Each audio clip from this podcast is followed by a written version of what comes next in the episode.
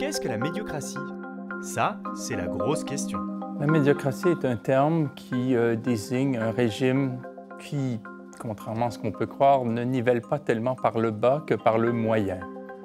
La médiocrité renvoie à ce qui est moyen et la médiocratie renvoie à un ordre qui nivelle par le moyen, par des protocoles, des standards, des, une forme des conformismes divers dans des milieux tels que euh, le, travail, euh, le loisir, euh, la politique, ainsi de suite. Donc nivelé par le moyen, qu'est-ce que c'est? Cela veut dire exiger des acteurs sociaux, où qu'ils soient, qu'ils fassent preuve d'un certain niveau de compétence, mais pas trop.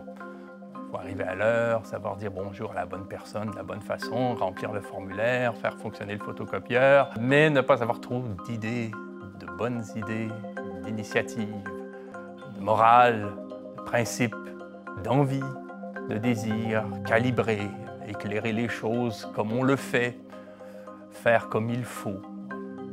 Si on veut une idée plus précise de ce que peut être la médiocratie, on peut relire euh, La mort euh, d'Ivan Ilitch de Tolstoï.